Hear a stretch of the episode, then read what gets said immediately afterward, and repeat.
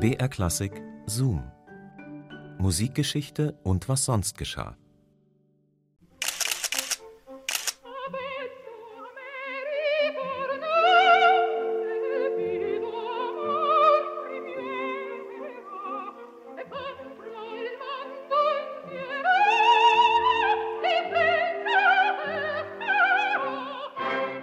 Zwischen den beiden Fotos liegt nur eine kurze Zeitspanne.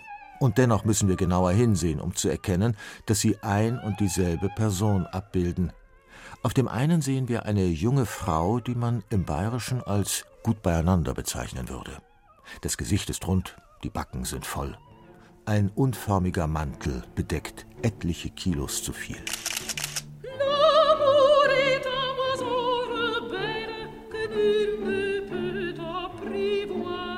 Auf dem anderen schreitet uns, auf hohen Absätzen, ein elegantes Wesen entgegen, dessen charaktervolle Schönheit und noble Eleganz sofort ins Auge fallen.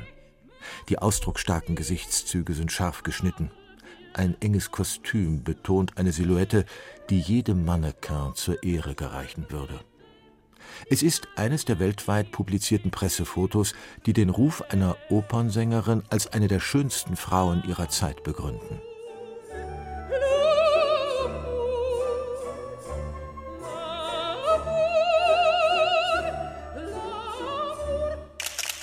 Der Mythos Maria Callas ist auch die Geschichte einer wundersamen physischen Metamorphose, die von einer hochbegabten, korpulenten Sopranistin zur gärtenschlanken Stilikone des 20. Jahrhunderts.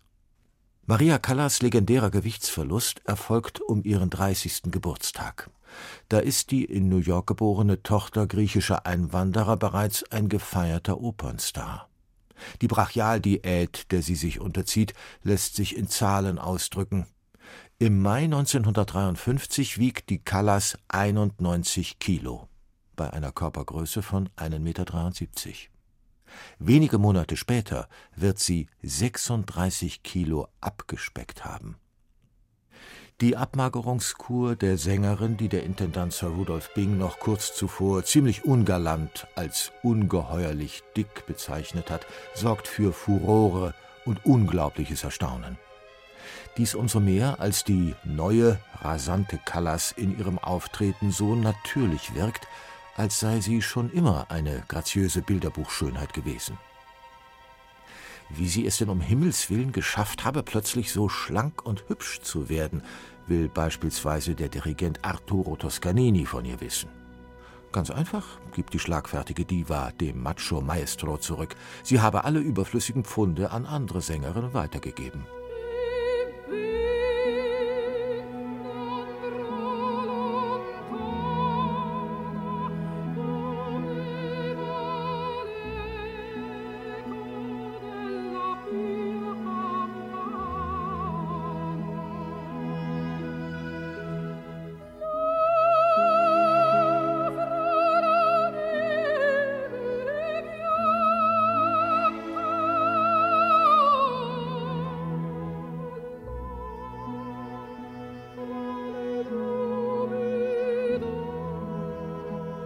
Vom moppeligen Stimmwunder zur grazilen Glamourgöttin der Oper und des Gesellschaftslebens.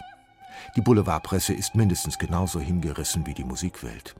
Das Phänomen der verwandelten Callas ist ein gefundenes Fressen für alle gelben Blätter. Zwar macht Maria Callas aus der Methode, mit der sie ihr Gewicht reduziert hat, kein Geheimnis. Die Grundlage sei eine simple Diät, keine Kohlenhydrate, wenig Hühnchen und viel Salat. Aber ist Abnehmen wirklich so einfach? Kann man der Aussage trauen? Bald ziehen wilde Spekulationen weite Kreise. Ein Gerücht, das sich hartnäckig hält, behauptet, die Göttliche habe sich einen Bandwurm einpflanzen lassen. Manch einer versucht sogar, aus Callas Metamorphose Kapital zu schlagen. So startet eine italienische Nudelfirma eine aufwendige Werbekampagne, in der sie verlauten lässt, die Königin des Belcanto verdanke ihr fantastisches Aussehen dem Genuss ihrer speziellen Macaroni-Sorte. Die Callas ist empört und geht gerichtlich gegen die dreisten Pastaproduzenten vor. Der Spaghetti-Krieg, wie ihn Journalisten nennen, wird sich über etliche Jahre und mehrere Instanzen hinziehen, ehe er zu Marias Gunsten entschieden wird.